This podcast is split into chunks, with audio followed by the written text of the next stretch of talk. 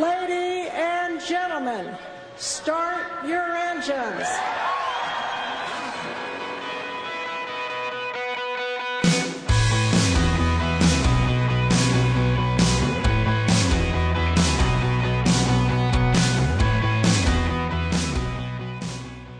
3月9日金曜日夜9時になりました皆さんこんばんはモータースポーツジャーナリストのカズ小林です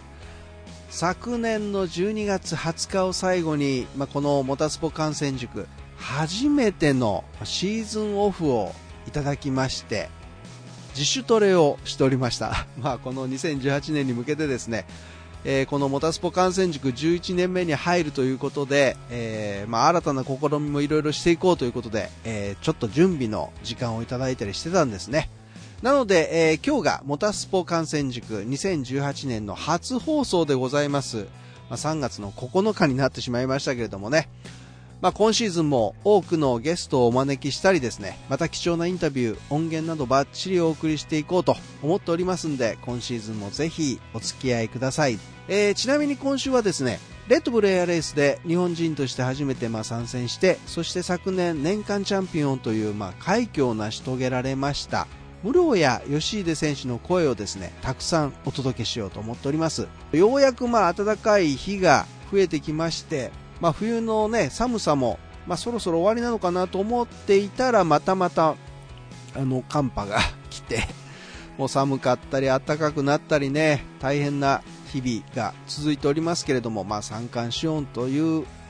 んですかね、これね。まあ、ただあの暖かくなってくると花粉症の方にとってはもう大変な日々が始まったぞと、ね、このご意見番の土屋武さんもね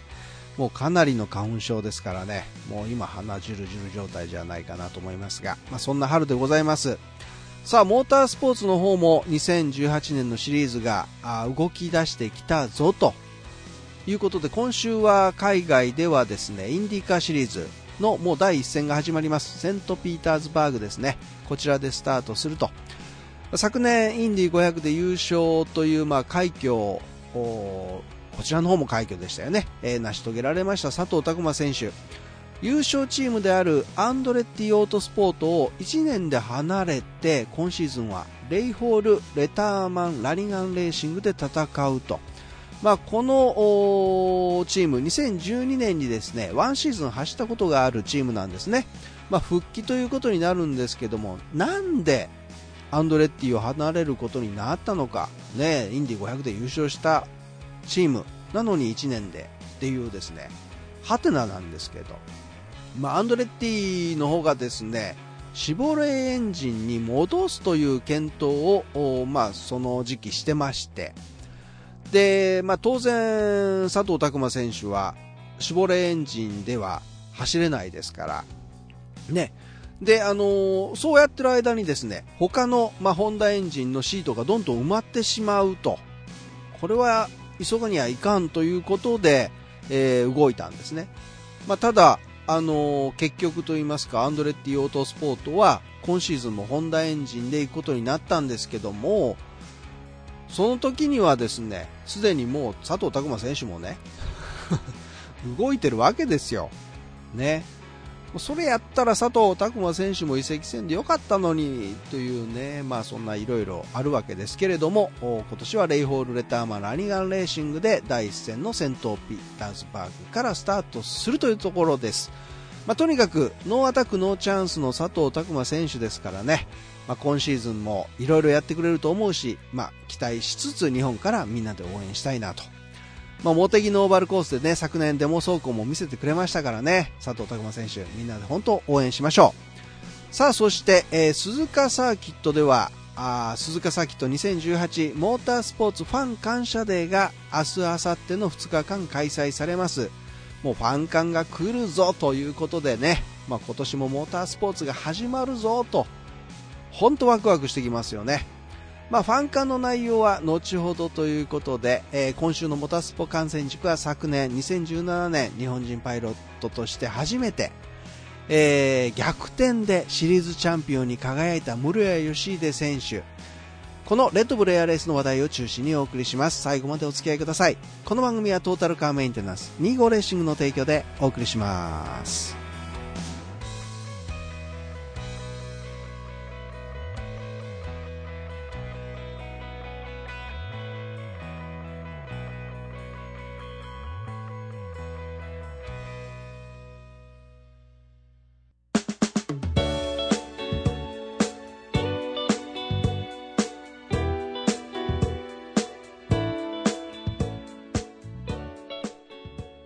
さて、すでに開幕しているのがレッドブルエアレースワールドチャンピオンシップ2018年シーズン。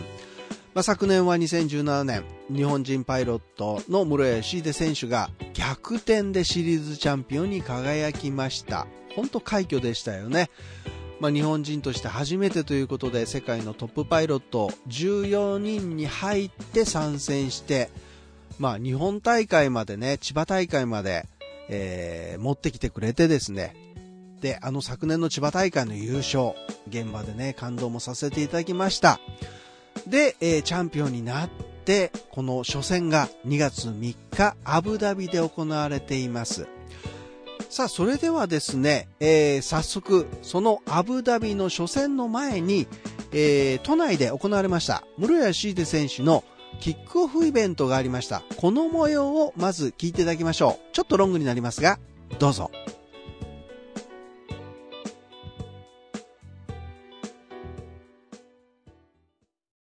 えー、2017年シーズン、えー、まあ、チャンピオンを獲得したわけですけれども、まあ、あのシーズンの半分を制しまして、はいうん、まあ、なんか圧倒的な強さでと言いたいところではあるんですけれども、はい、まあ、決して全体通して楽なシーズンではなかったんじゃないかなと、ドラマチックな展開がたくさんありましたが、振り返ってみていかがでしょうか？そうですね、まあ、結果だけ見ればね、4勝ということで最多勝なんですけれども、はい、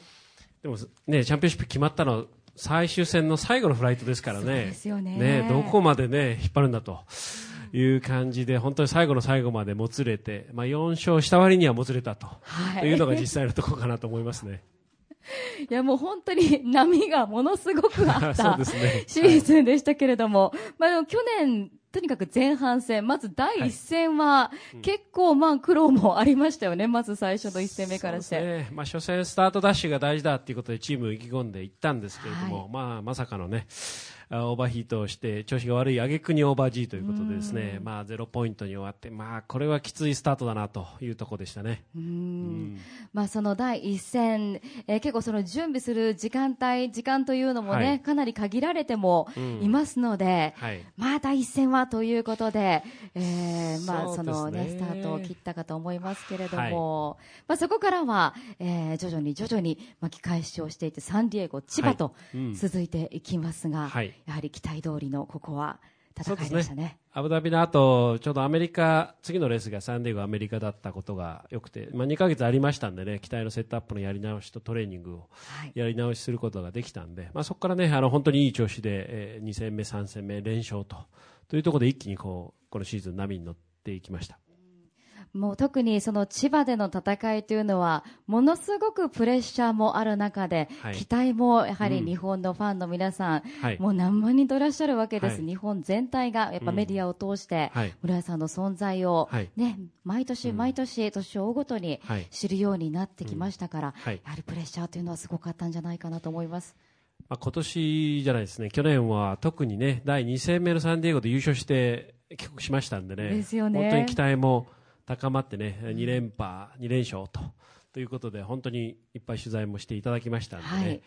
まあ、ギリギリ勝てたと、まあ、ちょっとね、うん、ラッキーもあってねあの ベストフライトって感じじゃなかったんですよ、実は千葉は。あこれはちょっと勝てないかなっていうフライト内容でもあったんですけどね、えー、最後は本当にこういろんなパワーに助けられたと思います。いや本当に私も実はもう途中であこれは2連覇はないのかなって、はい、この地でこの千葉ではって思いましたけれども、はい、やはり応援の力ってすごいな、風に乗ったなと確信しましたね。そうですね、まあ、奇跡って起こるんだなと思いましたね、やっぱり。はい、さあ、この、えーまあ、千葉戦が終了したというところで、えー、エアレース、村谷選手は参戦6年目にして、はい、初めてのランキングトップに立つことになりました。はい。はい、その後これからぐんぐん行くぞというところでは、ありましたが、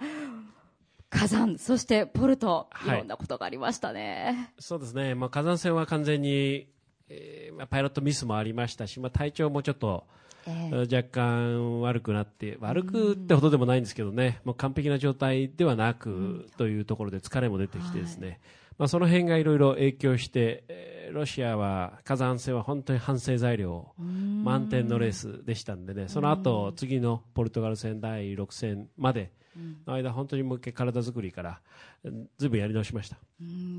あのーお天気もねかなり状況が悪くて、うんはい、そうですね。本当に状況も悪かったんですけどね、えー、まあ若干言い訳ですかね。はい。小室屋さんがそうおっしゃるなら。もうシーズン終わったんでね、はい。はい、去年はずっと天気が悪いって言ってたんですけど、ね、終わったんで。もう何もかもお天気のせいに、はい。はい、まあ、それだけでは決してなくて、まあ、いろんなね、状況下の中でいろんな展開がありますから、はい、えー、またこの今シーズンも本当に何が あるかわからないというね、状況っていうのはきっと出てくるんじゃないかと思います。さあ、そして、えー、続く第7戦ですけれども、ラオジツ。もうとにかく上位と直接対決とい。うことで、はいうん、もうやはりここからは、もうミスができないこうどんどんとってポイントをね、はい、えーはい、重ねていかなければいけないというところになってきました。そうですね、もう第7戦を迎える時点で、えー、トップと10ポイント差というところで、うん、えー、4位まで下がってましたので、でね、もうまともに戦ってもね、えー、総合優勝というところには、まず難しいと、まあ、一応道は残ってるんですけど、本当にこう細い道が残ってなくて、うん、まあ、ここ行くには、少しいろいろ作戦を立ててですね、えー、そのドイツ戦、ラウジッツではラウンド14からペース配分をして、もう強敵と当たりに行くと。というようなリスキーなことをしない限りはチャンピオンは取れないと思ってたので、まあ、そうやって、えー、もうドイツ戦の初戦ですね、が勝負をかけていったフライトでしたね。なるほど、もうかなり攻めに攻めた戦いがね、はい、えー、ここでは展開されましたけれども、はい、さあそして続いてはインディアナポリスはもうすべてが決まるという、はい、もうそういった、えー、最終戦もありました、はい、えー、もうこの時にあれですか一戦にこう挑む気持ちというのは、うん、もう一つ一つがものすごく大切で、まあ、チームにとっても大きかったと思いますが、この時の状況、チーム的にはどんな感じでしたか？まあ、2位につけて4ポイント差でですね、まあ、優勝してもその時ねトップのマーチン・ションカ選手が2位に入ってくれば総合優勝は届かないとまだ自力優勝には届かないというところでしたんでね、まあ、逆にもうあとはベストを尽くすしかないと。ということでした。あで実際にはそのレースの前にね、だいぶ10日ぐらい早く入って、いろんな機体のテストとか、まあ、次のシーズンのテストも含めて、いろいろ行っていましたんでね、チームもかなり、えー、時間をかけて準備をしてたので、いい状況で迎えて、あとはまあもう楽しんでね、えー、もうベストを尽くしかないんで、ということで、あまりポイントとかワールドチャンピオンを考えすぎずに、えー、行ったのが良かったんだと思います。あのまず最初のラウンド14でもいきなり孫家選手の対決ということでね、はい、もうあの私たちも本当にこれは運命かというね、うんはい、感じもしましたけれども、かなりまだも楽しんで、事前に、まあ、準備もできたと。本当は当たりたくなかったんですけどね。そうですよね。はい、もうメディアの方とかテレビの方にはとっても喜んでいただきましたけど、あのはい、面白かったと、はい、もう僕ら、その予選がね、期待が調子悪くて、えー、ペース上がらなかったもんですから、はい、まあ、こんなことがあるかなというふうに思いましたけどね、うん、もう、はい、でもなってしまったものはしょうがないし、ラウンド14で結局、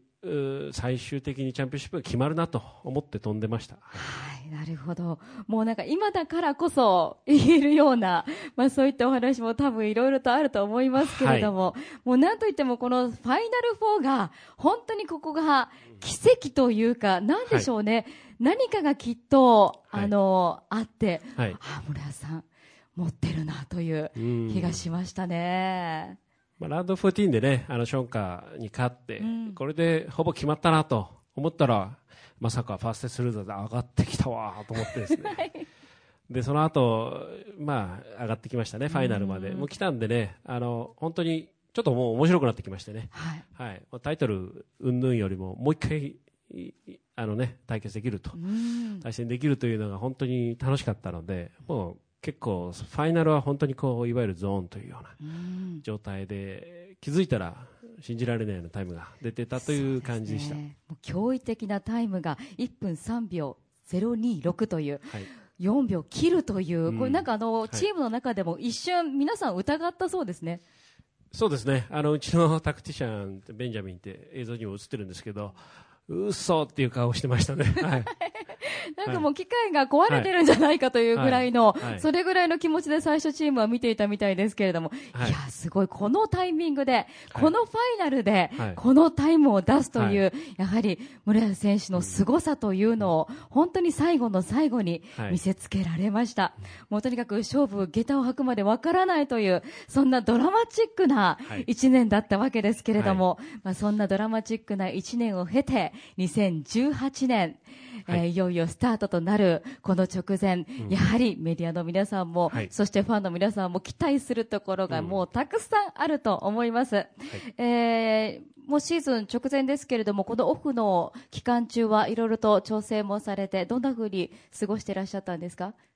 まず期待はインディアナポリスのレースの翌日にはですねカリフォルニアへも飛んできまして、はい、そこですぐ機体をバラバラにしてまず整備からこう入りました、うん、まあ、ポルトガルで機体のフレームとかね、はい、あの損傷したりして、えー、仮修理はしてたんですけど、まあ、この辺の復旧からということで、まあ、エンジンも全部外してもうバラバラの状態に、はい、なっていました。すごいレアな画像ですね。なかなか見ることができない。そうですね。はいで結局ですねそのフレームが直したんですけどね、はい、何回かやり直しもあってですね、うん、結局は補修では治りきらなくてもう一回大修理ということで結構それ時間かかりましてね、えー、あのいわゆる機体をいい状態コンディションのいい状態に戻すのにかなり時間を費やしましたね。まあ、こう開幕前に期待をいろいろとこういじって、はい、そして、えー、このシーズン、まあ、期待をこういうふうにチューンアップしていこうということがもういろいろと行われていると思うんですけれども、はい、えー、期待の大きなアップデートというのは今シーズンありますでしょうか、はい、今シーズン実はこのアブダビ戦前にね、あの、いろいろセットアップをする予定だったんですけど、まあ、先ほど言ってたような修理で1か月近くですかね、えー、工程が遅れていきましたんで、うん、まあ、最後のこうアップデートまでは、えー、途中までこう手が回ったという状態でアブダビ戦にはあまり投入せずに実は、行くような計画になりました。はい。で、あ、これ、怪しいですね、映像がね。ということは、まあ、はい、第2戦から何かアップデートがあるということなんですけれども、はい、今これ、えー、スクリーンに映っているのは、はい、そのアップデートを、こういう形でするんですよという画像なんですけれども、ねはい、分かりませんよね、なかなかなんなんか。そうですよね。これ、まあ、エンジンのあの、カバーというか、カウリングを新規で作ってあってですね、これでだいぶ、ペースが上がると、エンジンの冷却も良くなると。ということではできてるんですけど、最終的なこうテストまでちょっと行く時間がなくてですね、実はアブダビの後に、えー、フランスでテストをして、はい、第2戦以降、カンヌ以降で投入をするとというところで、えー、まだ今、ちょっと公開すると、カンヌまで4月まで時間があるので、はい、コピーして作れてしまうもんですからね、まだちょっと実戦投入までは形はあまり、えー、公開せずにと。はい、あの今、ぼやがかかっている状態なんですね。はい。はい。まあ、でも少しだけお見せできる、はい、ということで、ねはい、この画像を準備させていただいてるんですけれども、うん、いや、でも楽しみですね、これはね。えー、ね第2戦、はい、あカンヌはもうまさにレッドブルエアレース初の開催地となるわけですから、なかなかこう、楽しみなこともあると思います。はい。はい。他には何かあったりされますか、アップデート。他には、やはりあの、課題であるウィングレッドというのね、前投入しようと思って止められたり、こういろんな、ことがあるんですけれども、えー、まあ、その辺の研究はずっと続いていますんで、うん。まあ、おそらくシーズン今シーズン中のどこかで導入ということになると思うんですけどこちらもまあ途中でねテスト結果とそれ次第で投入を決めるという感じになりますけど、まあ、我々の期待今一番早い状態でね昨シーズン終わってますんで、はい、えー、えーなかなかね、こう性能的にだいぶテストしてからじゃないと、飛行機のペースを落とす可能性も結構高いので、慎重に今、進めてます。なるほど。本当にあの、一番早い機体で2017年シーズンを終えたにもかかわらず、まださらに、こう上を目指して、はい、さらにいいまあ、飛行ができるように今、調整をされているということでやはりそこにはやっぱり期待が我々持てるところじゃないかなと思いますが。すね、はい。まあ、大まかに1年で1秒近くペース上がってきますんでね。去年のままいくと、まあね、2018年の前半戦はまだいけるかもしれませんけど、えー、後半戦はもう全く勝てなくなってきますからもうずっとレースでずっと開発競争でずっとペースは上がっていってますんでねちょっと一歩立ち止まるとあっという間に置いていかれるのでなるほど、まあ、去年のことはもはや、ね、忘れて取り組んだ方がいいかなと思ってます。まあでも一つ一つアップデートがされるたびにやはりテストフライトすごく大事になってくると思いますし、はい、その期待に慣れていかなきゃいけない短期間でという、はいうん、すごくまあ過酷なね、はい、えー、状況下ではあると思いますけれども、無事にチューニングがすべてい。って、その期待をパーフェクトにね、操ってくださる村谷さんをぜひ期待したいと思います。さあそしてですね、えー、先ほどちょっとルール変更のところでも皆様にお伝えさせていただいたんですけれども、はい、えー、10G フォースのルールが変更となりました。これ大きいですよね。はい、そうですね。えー、これね、ずいぶん引っかかってた方なんですけれども、はい。あの、目いっぱいこう攻めてたので、ね、これは村さんにとっては有利ですか？不利でしょうか？2年前だったらねよかったんですけど今引っかかんないあの テクニックをねずいぶん編み出してほぼ引っかからないので、まあ、変えなくてもいいのになと思いましたけど、はい。えーまあ、G フォースについ。ては村さんに関しては本当に昨シーズン結構安心して見れているぐらい安定してね、はい、えー、まあ、飛行されていらっしゃったので、はい、まあ、そうなってくるとまあ、他の選手はね、どうなのかわからないんですけれども、はい。はい、まあでも、2秒ペナルティあれつけばですね、実際勝負は決まったに等しいので、はい。まあでも、お客さんはね、最後までこう飛ぶのが見れるので、まあいいかなとは思いますけどね。確かに2秒大きいですよね。はい、そうですね。はい。さあ、そしてですね、えー、まあ今シーズン2018年ですけれども、えー、まあディフェンディングチャンピオンということで挑まれるわけですが、はい、まあおそらく期待というのは、うん、さっきあの、去年の千葉大会での期待とプレッシャーというお話がありましたが、はい、さらに膨らんでいると思います。はい、今の心境はいかがでしょうか？2017年もう終わりましたんで、まあそれはさておいといてですね、えー、新シーズン、まあ、新チームも入ってきますし期待も冬の間にアップデートされてアブダビで蓋を開けてね結構楽しみなんですけど、うんまあ、去年は大失敗しましたけれども、えー、新しいシーズン新しい全く新しい、えー、シーズンがスタートしますんで、まあ、昨年のことはさて置き置いといてですねえー、新しいシーズンだということで一から取り組みたいと思います、まあ、でも去年の、ね、経験は大きく生きてくると思いますんで、まあ、その分、他のチームよりはやっぱり有利だと思ってます。チームコンディションもなかなかいい感じに整ってきているという感じでしょうか？そうですね。チームメンバーも本当にこうモチベーションも高いですしもちろん、えー、再度ねワールドチャンピオンを取るとということで取り組んでますんで楽しいシーズンになると思います。今後何か考えていることというのは村屋さん的にあったりされますか？まあ、このレース活動はね変わらず、続けていきます、まあ、去年ワールドチャンピオンを取っているのでもちろん今年も、優勝ということが目標になっています。国内でまあエアショーも行いつつですねやはりあのこれから、えー、今までねワールドチャンピオンを取らせてもらうにあたっていろんな人のこう支えがあって、まあ、そういったノウハウがここに集積された結果としてですね世界一に届いたとということだと思っています、まあ、これをまあ、次の世代にこう送っていくということはとても大事なこう使命かなと、まあ、世界一取った使命だと思ってますんで、まあ、このそういったね、えー、次の世代に伝えていくという活動をこれから本当に力を入れてね行っていきたいと思ってます、はい、まだアジアでも唯一のまあ、エアレーサーであり、レッドブルの、はい、そしてまだまだ、えー、日本ではね、えー、いろんな、まあ、施設であったりとか、はい、コンテンツまだ整ってないところたくさんあると思うんですけれども、はいうん、やはり村さんが第一人者となって、はい、いろいろとこれから展開されていくんじゃないかなと思いますが福島でのいろんな活動も今行っていらっしゃるということで、そうですね。我々あのビジョン2025ということで2025年に向けて、えー、活動を開始しますということで、えー、昨年から展開していますけれども、はい、今ちょっと、ね、福島スカイパークね、えー、はい。我々ベースにしている福島スカイパークにこういった専用の、ね、展示場をまもなく着工します。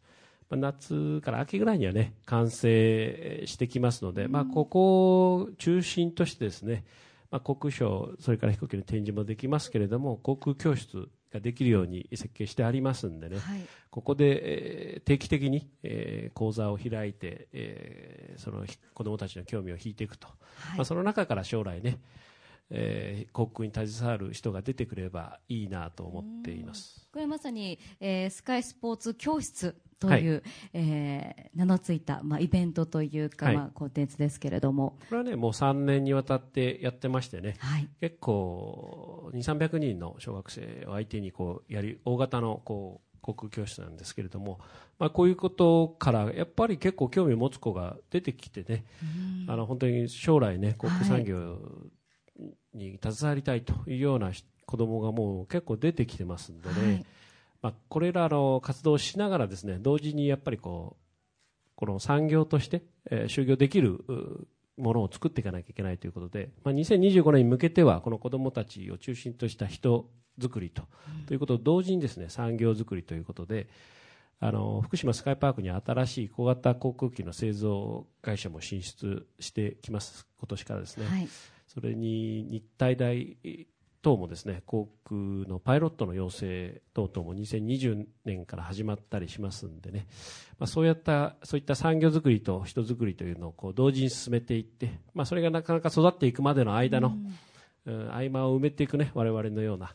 えー、活動で埋め間を埋めていきたいなと思ってます。はい、わかりました。まあ、レッドブルエアレース、えー、日本での開催となったのもまだ2015年と、はい、まだ歴史も浅いわけで、うん。はい、えー、そこから、まあ、室谷さんの活躍によって、はい、えー、メディアを通して、小さなね、お子さんたちが、本当にあの、たくさんエアショーやまたエアレースを見て、はい、あ、僕たちもこんな風になりたいなと、うん、ね、夢見るようなスポーツに今なりつつあるわけですので、うんはい、ぜひまずは2025年に向けて、はい、そういったことが少しずつ実現されていくように私も願っておりますし、はい、えー、次はまた2018年いろんなまたドラマが展開されるかもしれません、はい、えー、そういったところもまた成績も含めて、えー、期待しつつ、えー、キックオフカンファレンス、えー、トークショーここで締めさせていただきたいと思います、最後に何かメッセージ等ございましたらぜひ一言お願いいたしますはい、本当に今日また多くの皆さんに集まっていただいてありがとうございます。えー、2018年シーズン、まあ、心新たにですね、チーム一丸となって取り組んでいきたいと思いますので、今年もさらなる応援よろしくお願いいたします。ありがとうございます。えー、いろいろお話を伺いさせていただきましてありがとうございました。ありがとうございました。皆さん、村井さんに大きな拍手をお願いいたします。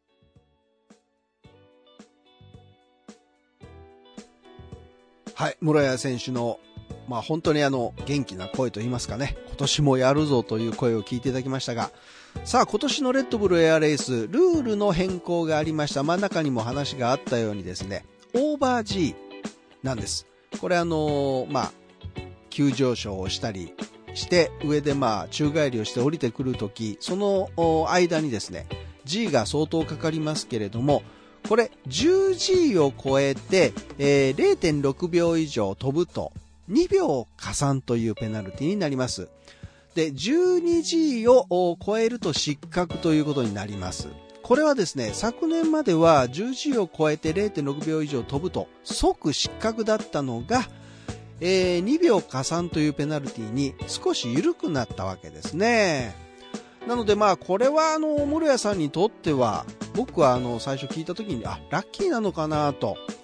まあ、結構あの、突っ込んで行くタイプの飛行をする室屋さんですからね、これラッキーなんじゃないかなと思っていたら、まあ、この今聞いていただいたインタビューでもおっしゃっていたようにですね、もうオーバー G に対する秘策を編み出しているということなんですね。だから、あの、このルールの変更は逆にありがたくないと。ね、えー、これまで通り、あのーライバルにはオーバー G で失格になってもらって 室谷さんは、まあ、秘策で勝つと言った方がいいというような、まあ、そんな内容でしたから僕もちょっとびっくりしたんですけどね。まあ、そういえばですね、あのー、室谷さん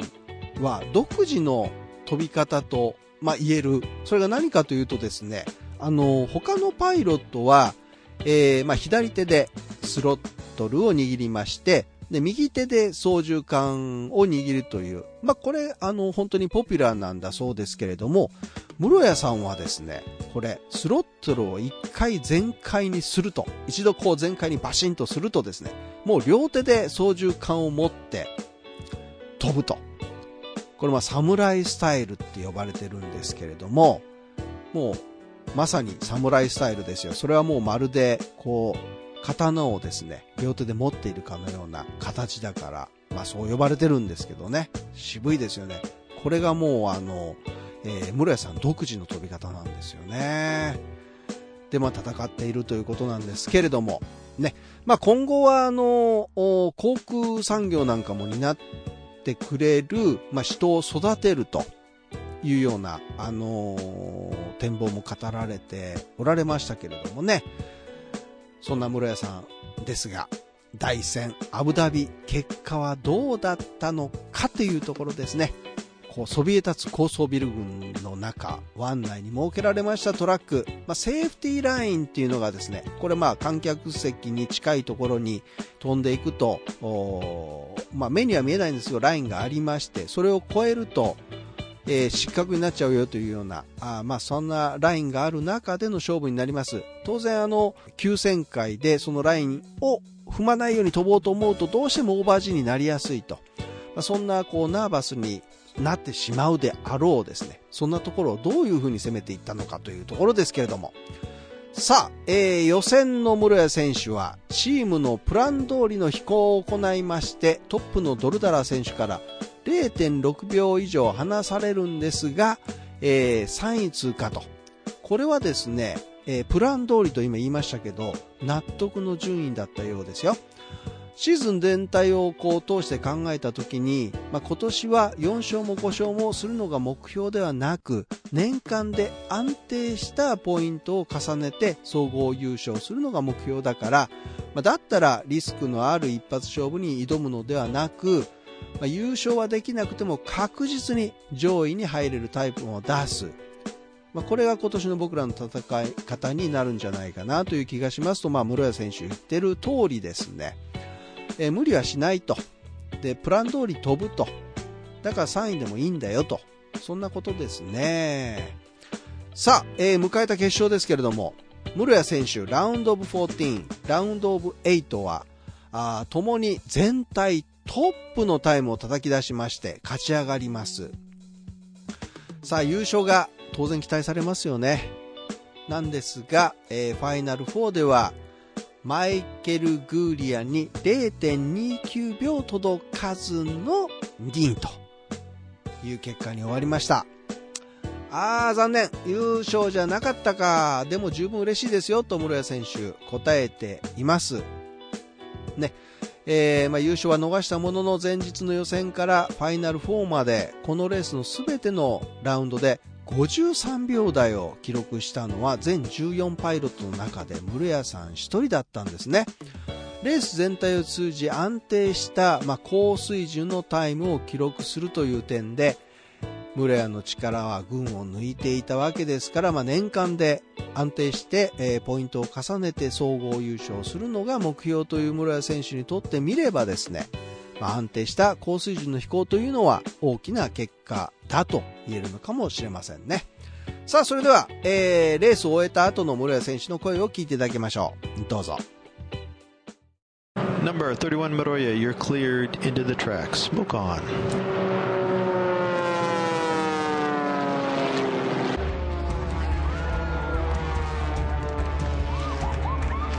Number 31, Moroya, 53.985 seconds, no penalties, and that puts you in second place.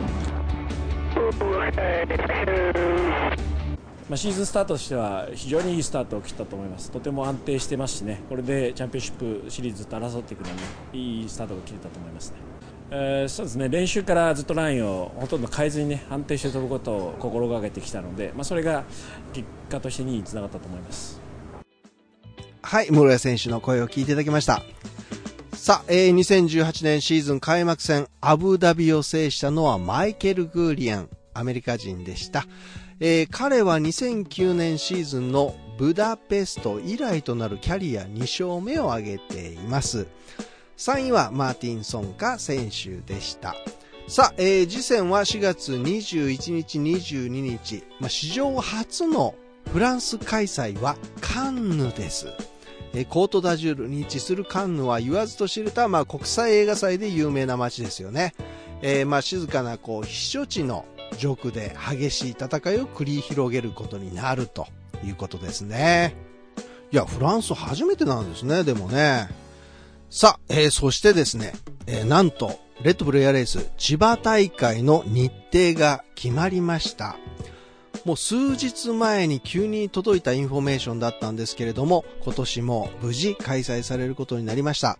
えー、日程の方ですけれども、5月の26日と27日の2日間になります。えー、千葉県千葉市美浜区の千葉県立幕張海浜公園で、えーま開催することが決定しました。えー、今シーズンの第3戦目になるのがこの千葉大会ということですね。えー、室谷秀選手は2016年に、えー、まあ、キャリア初優勝、そして2017年にはこの千葉大会で2連覇をしているという場所ですからね。まあ、しかも今年はディフェンディングチャンピオンとして戻ってくるわけですから、まあ、これはですね、見逃せないでしょ。ね、やっぱりモータースポーツは生ですよ、生。で、えー、チケットの方なんですけれどもね、これがですね、また早いです。明日です。明日10日土曜日の午前10時から、えー、先行発売が開始されるんですね。えー、ちなみに料金の方ですけれども、ザクッといきます。ザクッと。一般エリアのスタンディングで、えー、2日間の投資券が1万8000円になっています。え予選決勝ともに1日券の方もあります。そして、室や応援シートは、えー、2日間投資券のみで、えー、リクライニングチェアに座って観戦することができるのと、応援グッズがついています。お値段は3万5千円です。で、えファミリーエリアも今年あります。2日間投資券のみですが、スタンディングです。1万8000円。このチケット1枚で4名様まで入場が可能ですということですね。さあ他にもカメラマンエリアとかですね。あとあの、ハンガーツアーなんかもついているプレミアムスカイラウンジ2日間投資券っていうのはお一人様30万円というゴージャスなチケットもですね、今年もございます。えー、レッドブルエアレース千葉で検索いただければ詳細すぐにご覧いただけると思いますんでね、ぜひチェックして、えー、まあ、チケット早めに押さえていてもらった方がいいのかなと人気の席はですね、まあ、すぐなくなっちゃいますからね。で、この30万円とかですね、この下の20万円とかっていうのあるんですけど、結構早めになくなっちゃいましたからね。ぜひお早めにというところで、レッドブルエアレースの話題でした。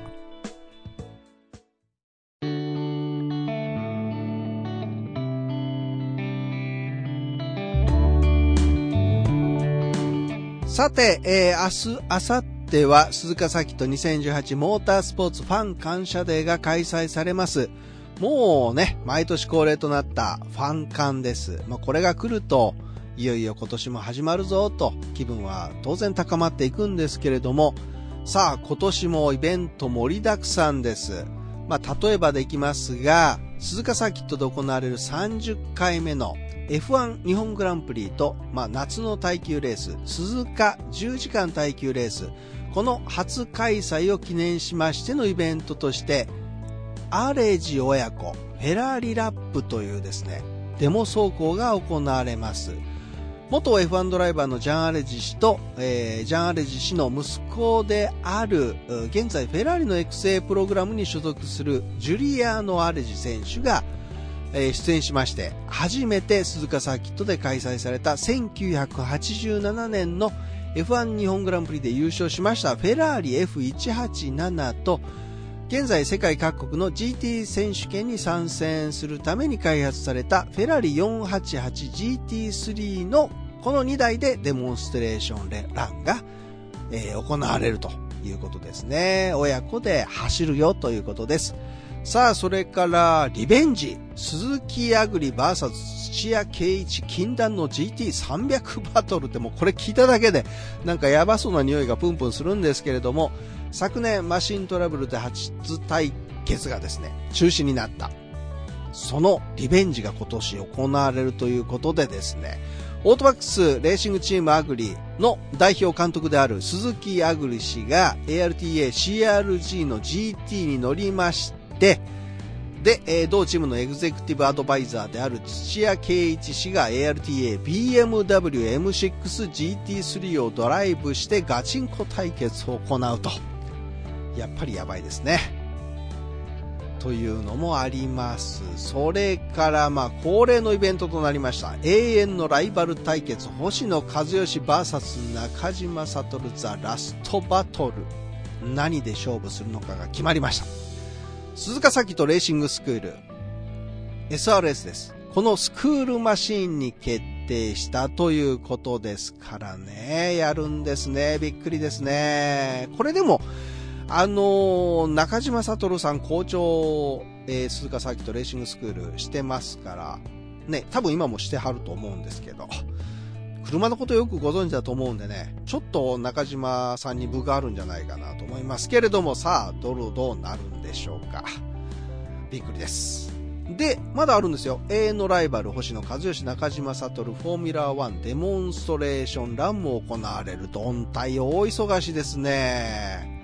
いや、えー、ここまで、あの、この F1 で、えー、対決対決っていうことでやってきたマシーンでデモランをするということなんですね。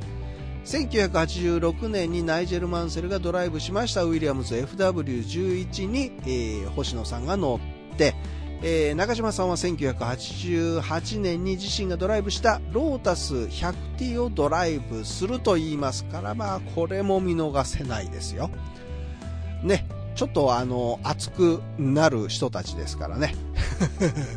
えー、それからですね、今シーズンからスーパー GT に参戦します元 F1 チャンピオンであるジェンソン・バトン選手によるレイブリック NSXGT のデモランも行われますし、えー、小林選手、小林カムイ選手もね、今年 GT500 で参戦します。そのデモランもありますからね。まあ、とにかくどんだけ元 F1 ドライバーがここに集結するかっていうことですよ。ね、びっくりですね。さあ、えー、他にもトークショーなどいっぱい行われますんで、もう、ぜひ今週末はですね、鈴鹿サキットにお越しください。なんと入場無料で楽しめますよ。特別招待券というものを持って行ってください。あのー、鈴鹿サキットのホームページで、えー、ダウンロードできるようになってますんでね、そちらをゲットしゲットしてください。えー、それからグリッドピットウォークへの参加は有料のチケットが必要になります。パドックプラスというですね、えー、のが必要になるということですからね、えー、その辺の金額とかなんだとかっていう詳しいところは、えー、鈴鹿サーキットのホームページをチェックしてください。さあ、海外では F1 のテストも行われています。ね、バルセロナテスト前半はあの、雪が降って大変なことにもなってたりしましたけれども、まあやはり気になるのはトロロッソホンダです。ねえ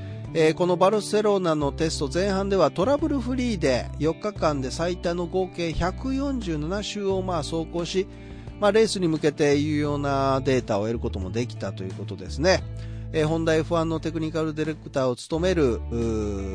田辺さんはコメントそういう風にしてますけれどもね。